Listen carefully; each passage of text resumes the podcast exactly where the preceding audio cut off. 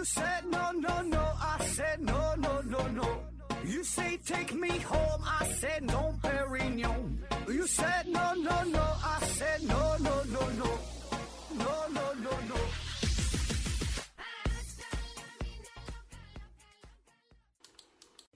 拼命探索，不计后果。欢迎您收听《思考盒子》，本节目由喜马拉雅平台独家播出啊。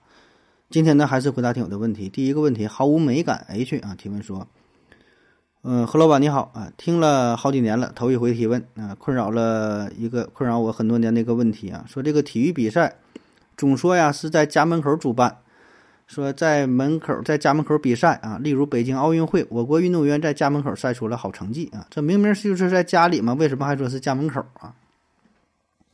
啊，说这个体育比赛这个事儿是吧？经常报道说在咱们家门口比赛啊，就其实就是在咱中国，在咱们的主场啊。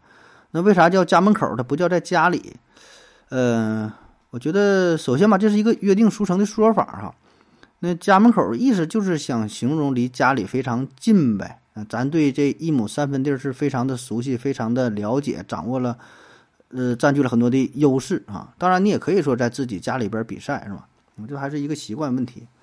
而且这个再往深了挖，这个深层次的原因呢，我感觉体育赛事嘛，体育赛事通常给咱的感觉就是在户外进行比赛，对吧？像田径比赛、跑跑跳跳的，户外进行比赛。那回想一下，咱们小时候，你跟小伙伴一起做游戏，呃，跳皮筋儿啊，对吧？弹玻璃球啊，三米下去啊，哎，你想想，在胡同里跟小伙伴玩，还真的就是在家门口，对吧？就是在家门口做游戏。嗯，丢个手绢啥的，就是还真就不是在你自己家院里边，大伙儿都去你家院里玩，对吧？而是来到一个公共的空间，来到这个胡同里，或者是来到呃一片大的空地吧，对吧？那咱管这叫家门口啊。我觉得这么说反而是挺合适啊。第二个问题啊，心智不健全怎么办啊？嗯，心智不健全怎么办啊？这个心智不健全啊。心智不健全，本身这个词儿吧，我觉得这也不是一个专业的疾病的诊断，对吧？没说哪个病哪个大夫给你诊断说你得了心智不健全这个病是吧？就是你很难定义什么叫做心智不健全，你很难去定义什么叫做心智。那么，真要是从一个疾病的诊断到治疗这个过程来看，就是首先啊，咱得明确一下这个疾病啊。有什么表现，有什么症状啊？然后检查有什么异常，然后分析一下原因，然后咱们再考虑用什么治疗的方式啊？这个是从一个疾病的诊治角度来说，一个正常的视为正常的一个流程啊。但是呢，这个心智不健全嘛，这个事儿吧，他就他就比较比较模糊啊，比较模糊啊。我我一说定义这个事儿，总感觉像抬杠似的，是吧？但是那你说到底，你说啥叫不健全？怎么样的？人儿叫做心智不健全呢？你是说，哎，这人智商低呢，情商低呢，还是说社会阅历不足呢？还是说以前受过什么打击呀？还是说，啊，就就是哪种表现不好是吧？就是咱们会把很多种情形都，呃，都认为是叫所谓的心智不健全啊。但实际上，这个背后的原因会非常非常多，表现也是非常非常多。所以你说怎么办？那就也很难，就说怎么办是吧？就具体真就是具体情况具体具体分析了。下一个问题，法号绝空提问说：“盒子老弟哈，你好，经常用你的节目啊催眠，说实话呢，这个催眠效果非常好啊，谢谢你。但是啊，但是最近吧，有个问题让我非常的苦恼，你这个节目片尾曲啊实在是太闹腾了啊，然后音量还比正片节目高，经常被你的片尾曲吵醒。”我的问题是，能不能在喜马上下载你的节目，然后通过音机音频编辑软件把这个片尾曲儿这个给删除掉啊？如果可以，怎么操作啊？谢谢。我的问题，这问题实在是太太困扰我了，见谅。你说这情况，我觉得可能早期比较明显啊。早期咱们节目经常呢会选一些比较闹腾的 DJ 呀、小舞曲作为结尾啊，一整那种 No No No No No No 哈，我是你 Say Yeah 是吧？就是这这这这这种歌，现在好像我觉得已经柔和很多了，都是用一些女生的比较比较温柔的哈，不用 DJ 了，感觉还好吧啊。那么如果你真想操作的话，就是说把这个节目呃节目的片尾曲自己就给什么删除掉是吧？呃，可以可以进行啊，理论上是可以的啊。怎么做呢？这个稍微有点麻烦哈，我大致跟你说一下啊。嗯，首先呢，你可以把这个节目呢内录下来啊。呃，下载应该也是可以啊，但下载这个是比较麻烦。你下载的那个格式，我不知道你是否能够进行后续的操作剪辑啊。呃，一个比较保靠的办法呢，就是内录啊。所谓的内录，就是用一个软件啊，把电脑当中的这个声音呢给录下来。录下来之后呢，你就保存起来呗，对吧？保存一个 MP3 的格式啊。然后呢，对这个音频进行剪辑啊。那剪辑软件就非常多了哈，看看你用什么比较顺手啊？像我比较常用的就是 AU 啊，AU 啊，嗯，Adobe 公司的哈，比较常见的一款软件。那么你把这个这个这个 MP3 这个文件哈，放在 AU 里边呗，把最后这段给删除掉，哎，也就完事儿了。让它保存一下，然后你就听啊，也就就可以了啊。当然，我觉得有点麻烦，你这么整对吧？何必你这样呢？你就给自己给咱这个节目，你就是定个时长。定个时长半个小时，对吧？基本半个小时就够用了，那就听不到最后了啊。嗯，下一个问题，幸福的夏洛提问说：“何子老师啊，我想问你做的啊，我想问你做的思考盒子的节目为什么要留言提问在西西弗斯上？你是不是想要在数据上把西西弗斯给做起来？”这问题我感觉似曾相识，以前是不是回答过呀？说这个说咱这个节目。呃，思考盒子的节目上提问，在另外一档叫做西西弗斯的这个节目啊，为什么这么去做哈？倒不是说想把什么西西弗斯给做起来，这个这都不存在什么做不做起来哈。这本身咱思考盒子这个节目还没做起来呢，还做什么西西弗斯？最重要的核心的点呢，就是方便一些，就是方便留言的呃整理归纳啊。要不然的话，你想想，如果我们在思考盒子这个节目下方进行留言。那每期的节目就会留言非常零散呐，因为咱们这个思考盒这个节目更新是相对比较频繁的，对吧？一周四期节目，这是至少的，然后中间还会不定期的播一些东西，所以这一个月下来，你想想这得是多少期，对吧？将近二十期左右，所以这种留言一定是非常零散的，有人在这一期留，有人在下一期留，有人在那一期留，这对于我这个留言的这个整理工作，工作量会很大。然后呢，西西弗斯那个节目呢，更新的就很不频繁，对吧？一般是两三个月、三四个月更新一期，所以大伙儿直接就把问题放在那一期下面，一期节目下边一留言，我直接把一看这一期节目的留言整理就很方便啊，所以这就是效率比较高哈，想了这么一个办法。当然，间接的结果你也可以成可以理解为所谓的什么把这个节目给做起来哈，我也不知道你说这个做起来怎么叫做做起来了。下一个问题，思考贵了提问说：“何子你好，我想问一个问题啊，身边有一种人，他们的性格啊有点奇怪，他们从来不会有桃花运，人倒是不丑，幽默感也有啊，但就是不跟女生讲话，女生也不跟他讲话，在熟人面前呢很开朗，但是在陌生人面前呢又很冷漠啊。请问为什么会有这种性格？怎么会摆脱这种性格？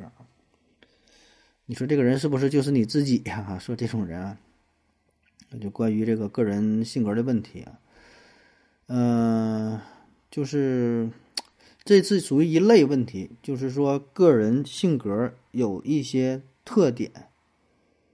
那么对于这类问题，我觉得首先我们要考虑的就是你说的这种情况是一个比较共性的问题，还是一个个案？就是这是两个事儿哈，这是两个事儿。嗯，如果说你这只是一个个例啊，就是呃比较少见。啊，或者是他个人有这种表现的话，那么我们就没有必要过多的去解读、去分析、去研究他为什么会这样，对吧？当然，你也可以去研究，比如说这个小这人小时候受过什么刺激，心理上有什么一些阴影啊，甚至说确实存在着一些心理上的疾病，然后导致出就是他有这种表现，对吧？这是一个个案，但是这种个案很难去分析，对吧？就是通过你这么一个简单的描述。我很难去还原他，就是完全的，或者是就是深刻的、全面的说，这人到底如何如何的吧？你找心理医生啊，才能去才能去发现一些问题，才能给你一个比较准确的诊断，是吧？你三言两语的你也说不清楚啊，你描述不清楚，我我我也我我也解释不清楚，对吧？那么另外一种情况呢，就是说的这个集体现象、群体现象比较有代表性的，那么这样的话呢，是我觉得是值得讨论的啊。比如说像什么斯德哥尔摩情节，像什么俄狄浦斯情节，对吧？或者是什么心理上的什么一些反应啊，在人群当中是普遍存在的一种表现啊，一种心理学反应。那么这个事儿，我觉得是值得去研究的啊。否则的话，那你说比较个性的东西，这人这样，那人那样啊，你说这人为什么他就爱吃辣椒？这人为什么他就就就怎么怎么地的？你研究这个，我觉得意义不大啊，咱也研究不明白。啊，所以我觉得你说这个事儿可能就属于前者啊，就属于比较个性的、比较个例的东西啊，并不是特别这种这种集体的表现嘛，咱就不瞎分析了。下一个问题，瘦马啊提问说：何总，为什么有有些水果从树上摘下来放在家里会慢慢慢慢变甜，有些就不会啊？啊，说这个水果买来之后是否会自己逐渐变甜啊？这个水果吧，它分两种啊。咱买的水果有一种就是放在家里边之后，买了别吃，放个几天之后越放越甜，越放越甜。像这个苹果呀，对吧？桃啊，那桃有的买的比较硬，是吧？放几天软了，哎，反而更好吃。呃，芒果啊，梨呀，嗯，哈密瓜呀，哎，这些水果基本都有这个特点。如果咱说你一顿吃不了，你买的时候可以买稍微就挑这种青色点的绿的。有的时候咱在网上买吧，包邮的，来了一看这个大芒果啊，什么都绿的啊。然后没事儿，哎，放几天再吃，哎，吃挺好，更甜更面，啊，当然前提也别放时间太长，最后 放放烂了变质了啊。那还有另外一种水果呢，就是你怎么放它该不甜还不甜，只能是越来越烂，越来越不好吃。比如说西瓜，啊，买了西瓜的好好吃就好吃，西瓜这玩意儿买了没有西瓜放两天再吃了，对吧？买了基本就当天就吃了，实在吃不了放冰箱里冻一天，第二天再吃，哎也还行，挺好吃，啊。但是如果你说你放在外边时间长了，两天三天不吃，那保证变质了。还有啥菠萝？菠萝是能放它软乎点但是味道不行。还有葡萄、草莓、呃蓝莓、樱桃、荔枝。你看，就我说后边这几种这水果哈，跟你放时间长短没关系。你越放越不好吃，啊？不会变甜，啊，保证是越来越烂啊。哎，那这咋回事哈？有的水果呢变甜，有的不甜的。那么呢，这就是两种呃水果是不同的成熟的模式啊，不同的模式。前边呢能变甜的这种叫做呼吸越变型啊，呼吸越变型。后边呢就是非呼吸越变型水果，哎，完全两种类型啊，也不只是水果，蔬菜就是植物吧，就是蔬菜呢也是存在这种情况啊，就是有的水果在你采摘之后马上就是停止发育了啊，这就是非呼吸越变型啊，不会继续体内什么什么变化啥的。另外一种呢就是摘了之后还会继续呼吸，还能继续。变化啊，主要就是什么一些什么乙烯吧，好像是对乙烯有一种催化的作用，就是在体内还能继续转变啊，就是什么产生糖啊，啊？就就是变甜嘛，乙烯催熟嘛，摘了之后它能有反应啊，所以这两个呢是不同的类型啊，所以你看这两种水果它这个价格不一样，价格不一样啊，就那种这个摘了容易变质的话，你这个对于它运输要求很高。基本它都得是走冷链儿，所以它就很贵，对吧？那你看那个草莓，它啥时候它保证它是，一般都它都比这个苹果它它它它贵呀，对吧？除了说成本，就是种植的成本，这里边有个冷链的问题，它放不住，哎，所以这就是涉及到水果本身的这个改变啊。所以这也给咱提个醒哈，你你你看一看哈，哪些水果是呼吸变型，哪些是非呼吸变型的？你在你买的时候你要考虑到哈，我能不能吃了啊？能不能？这个这个，我得放几天再吃啊。如果能放得住的，越越变越甜的，哎，我可以稍微多买点啊。对于那种吃不了的，那咱别买太多，本身就挺贵，买了放两天再坏了，哎，不值当了。所以查一查，可以看一看啊，你这属于哪种类型啊？下一个问题，爱上自己提问说，何总，请问物体匀速转动是否处于平衡状态？匀速转动和匀速圆周运动的区别又在哪？啊，这是一个纯物理学的问题啊。哎呀妈呀，这多少年不学物理了？这是初中、高中的物理呀。呃，我看了一下这个匀速转动哈，匀速转动这个也不是一个特别专业严谨的物理学的术语啊。大概的意思就是说，就一个物体，它呢是一个轴啊，然后进行转动，就像这个车轮旋转，对吧？车轮旋转这可以看作是一个匀速的转动，对吧？就是匀速转嘛。那么它这个车轱辘就是以这个中心为轴，它这么转动啊，叫匀速转动。那么匀速圆周运动啊，啥叫匀速圆周运动？百度上说，质点燃沿圆周运动，如果在任意相等的时间内通过的圆弧长度都是相等的，那么这个运动就叫做匀速圆周运动。啊，这是什么意思呢？比如说这个驴拉这个磨，对吧？咱把这个驴啊，别把它看成驴，把它看成一个点啊，绕着这个磨这么转，对吧？速度是一样的话，就是匀速圆周运动。啊，这这一个是匀速转动，一个是匀速圆周运动啊。那么这两个区别呢？我觉得这俩也没有什么太大的区别，就是你考察的对象不一样，对吧？你这个匀速运动针对的就是一个整体，就是整个这个车轱辘都在转，把整个车轱辘看作是呃匀速转动。那么这匀速圆周转动，你考察的就是针对的这一个点啊，或者说是这个驴，对吧？这一个质点绕着这个中心来转，就是看你考察的东西是啥。那么至于说你说这个平衡状态哈，平衡状态，哎，这这这又难了啊！这些你看全是定义的问题，你就看这个定义是啥呗，符不符合？百度百科上说，平衡状态啊，平衡状态就是处于处于平衡状态的物体，由于外界某种微小的作用而偏离了平衡状态时，因稳度不同，物体的平衡状态可分为四种情形：稳定平衡、不稳定平衡、亚平亚稳平衡、随遇平衡。哎，不知道不会。下一个问题，朝鲜那么封闭的国家，疫情是怎么来的？啊，说朝鲜疫情的事儿是吧？头一阵不是有新闻嘛，说这个朝鲜也出现疫情了是吧？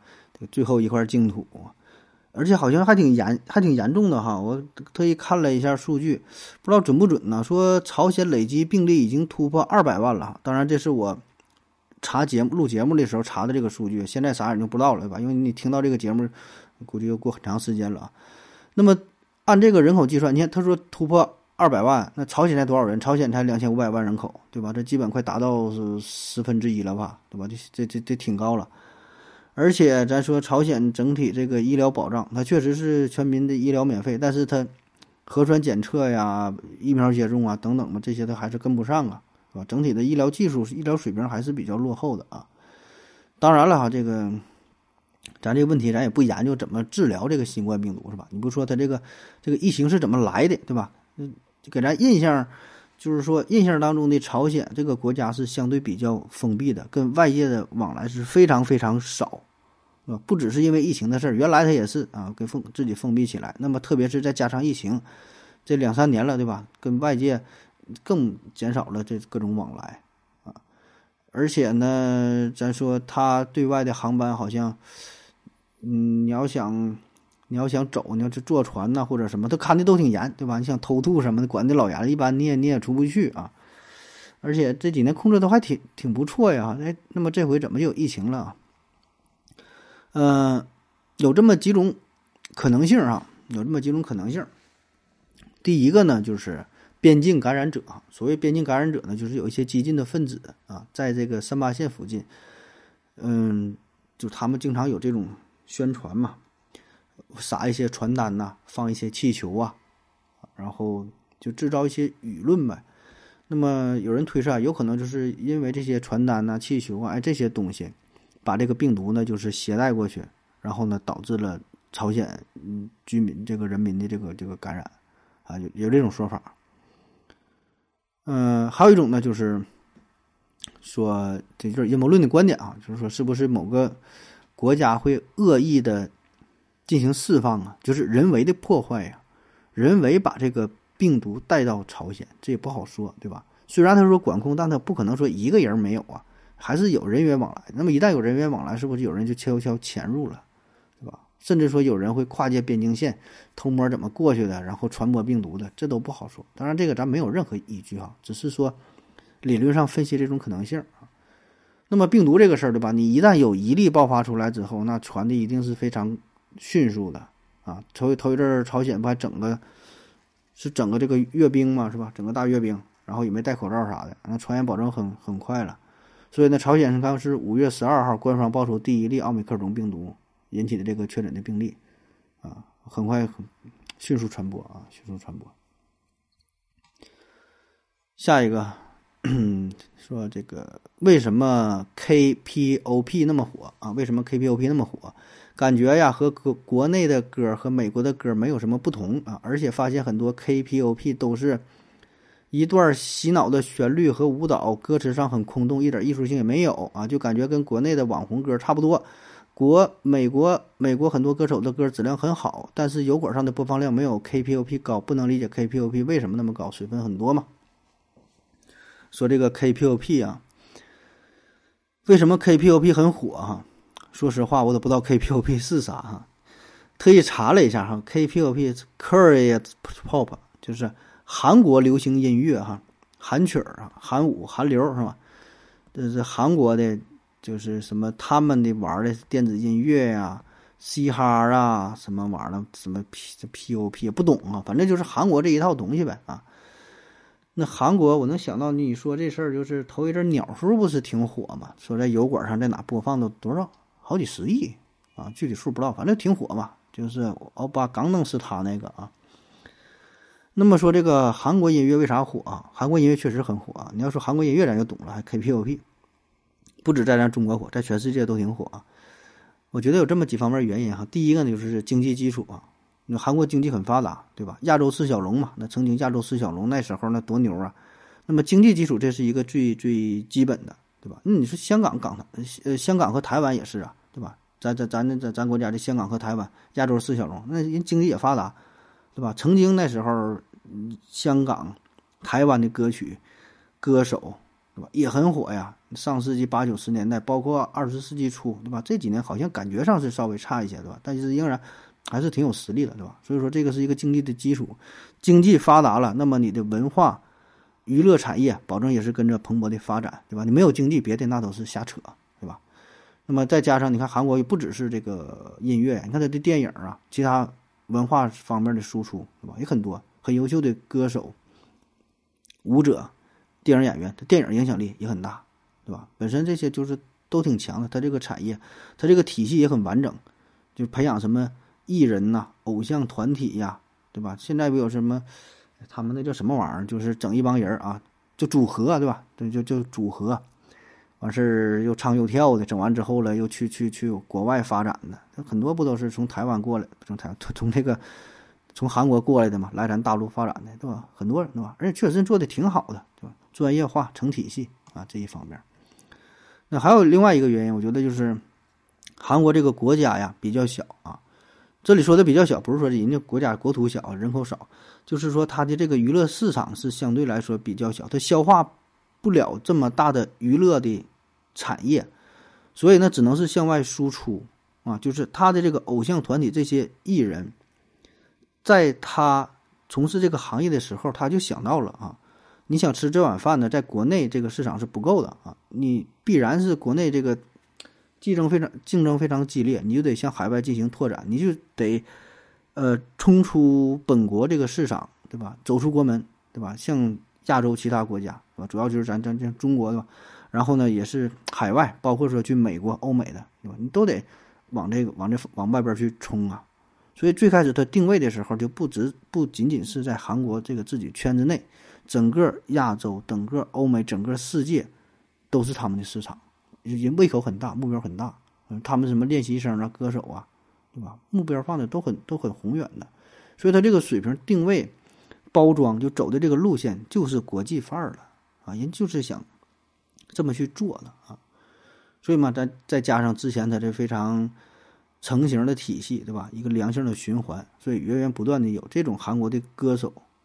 走出自己的国家，向外输出啊。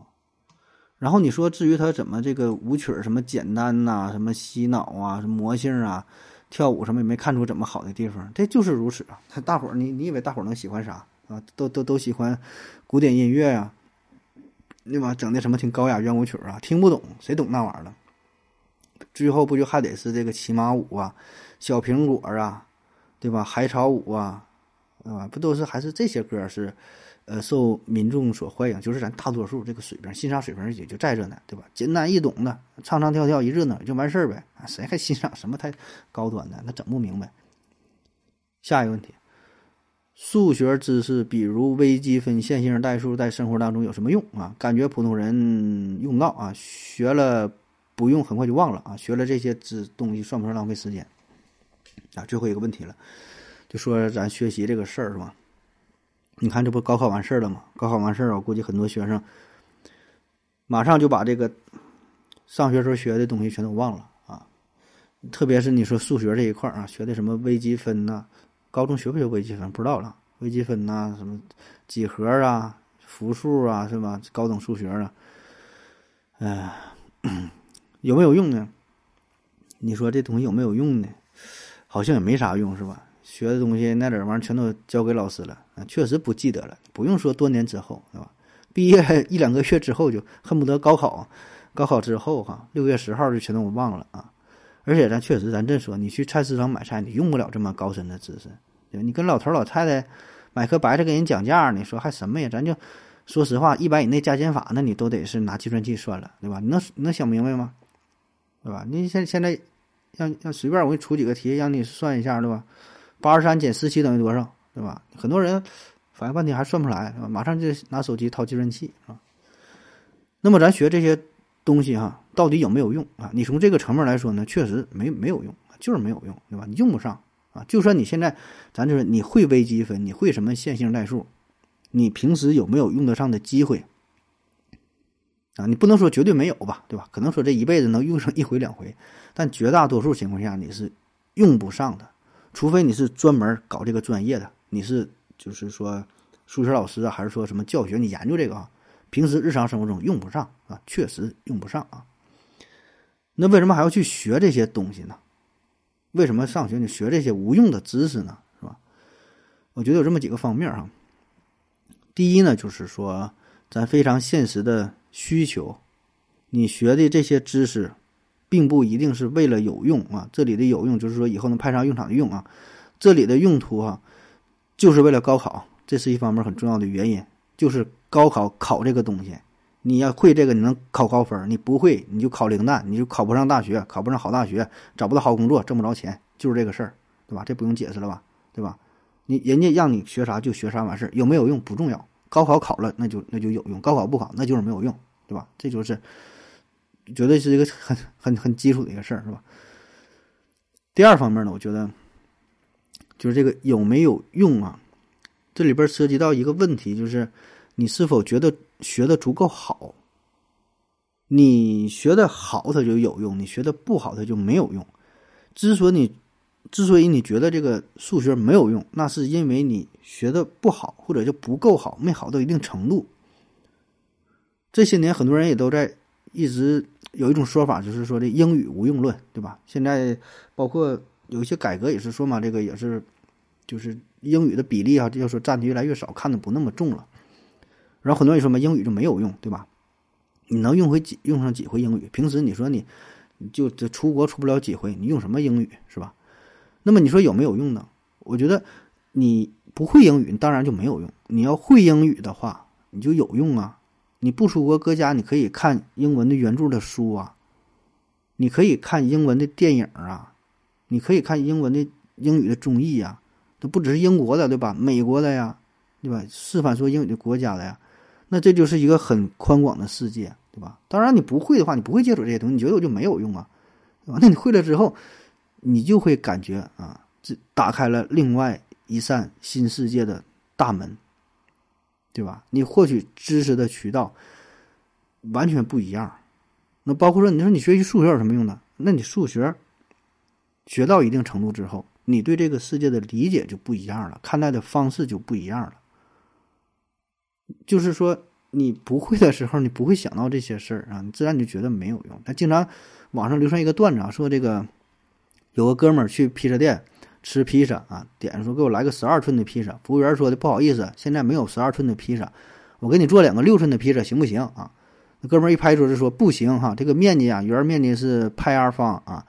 说的你这个十二寸的披萨面积是多少？这么一算哈，说你两个六六寸的面积明显是比这十二寸的小，你四个六寸的面积才差不多等于一个十二寸的这个披萨是吧？哎，服务员听了半天愣了一下，然后，这题不会算，我找我经理来啊。